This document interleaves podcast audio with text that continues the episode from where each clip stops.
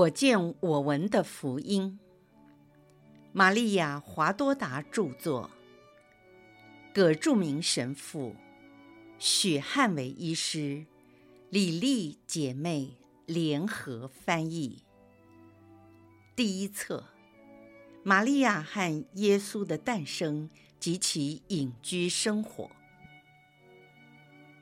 第三十三章：童贞女的催眠曲。今天清晨，我醒来的时候，觉得很舒服。当我还在半睡眠的状态下，听到非常甜美的声音，轻轻地哼着催眠曲。这首催眠曲听起来像一首古老的圣诞歌曲。我越听越喜欢，直到完全清醒过来。那时我才了解。是我们的母亲在唱歌，我立刻说：“万福玛利亚，充满圣宠者。”圣母便提高了声音说：“我也问候你，来吧，一起分享我的喜乐。”我看到她在白冷的屋子，在房间里。他正全心的向小耶稣唱催眠曲。房间里有玛利亚的纺织机和她缝纫的手工。玛利亚暂时停止了工作，给孩子喂奶和换衣服。小耶稣已经好几个月大了，我猜最多六到八个月大。等孩子睡着了，玛利亚又继续工作。已经是日落黄昏，天边的晚霞抹上一片片金黄色的云彩。羊群在回归养站的路上，一边走一边吃着地上的花草。孩子虽然已经入睡，似乎有点不安宁，可能在长牙或是婴儿惯有的小毛病。我尽可能地将那首催眠曲完整地记录在纸上，因为天刚亮，曙光很淡，可能有些错误。现在我重新地把它謄好。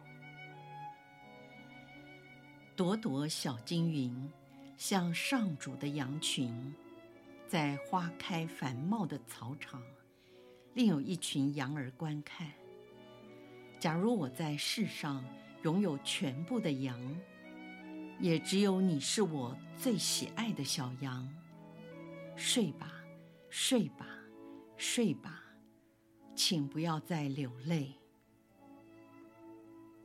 千万星斗亮晶晶，在天空闪烁不停，像你甜蜜的小眼睛，别再泪汪汪。那蓝宝石的双眼，是妈妈心中的明星。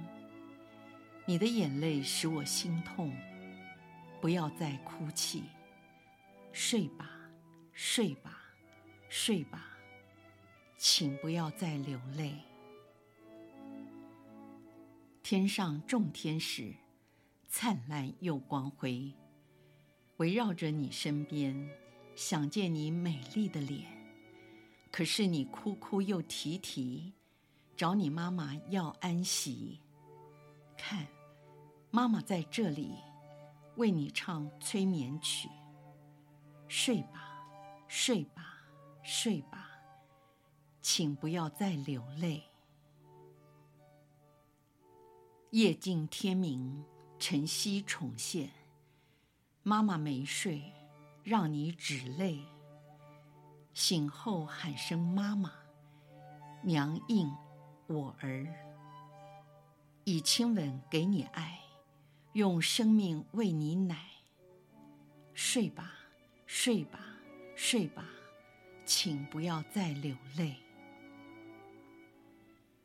虽然梦在天堂，仍需要妈妈陪伴，以头纱遮脸，好使你安眠。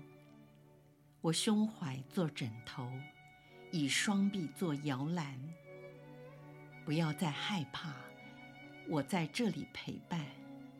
睡吧，睡吧，睡吧，请不要再流泪。我和你在一起，永远不会分离。他安静已入睡，如香花在心上。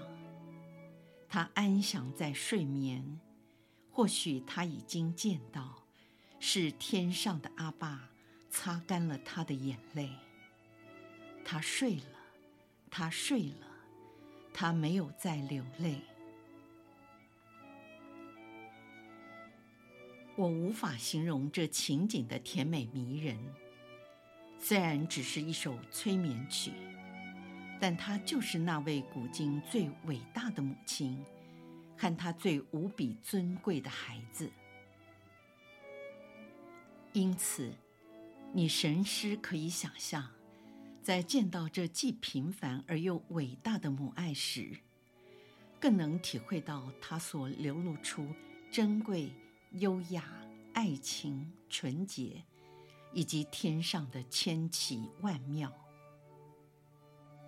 回忆这般情景和这首催眠曲，使我满心喜悦。我重复的唱着，好让你们也能够听到。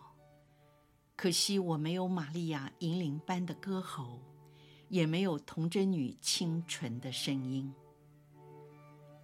即使我唱得像漏气的风琴，那也没关系，因为我已经尽力而为了。如果这首催眠曲能在圣诞期为马槽内的小耶稣而唱，该是多么的美好！玛利亚慢慢地摇动着木质的摇篮。当她看到耶稣还是没有安静下来，于是又将他抱起来，靠着一个敞开的窗子坐下。那摇篮还留在原地。玛利亚一边唱着催眠曲，一边按照她的节奏，轻轻地摆动着小耶稣。他重复地唱了两遍，直到小耶稣合上了眼睛。小耶稣转过头来，在母亲的胸怀上睡着了。漂亮的小脸紧紧地依偎在母亲温暖的怀里，一只小手贴在妈妈的乳房上，挨着她粉红色的面颊，而另一只手。垂在母亲的胸部下，玛利亚则以头纱遮盖她神圣的儿子。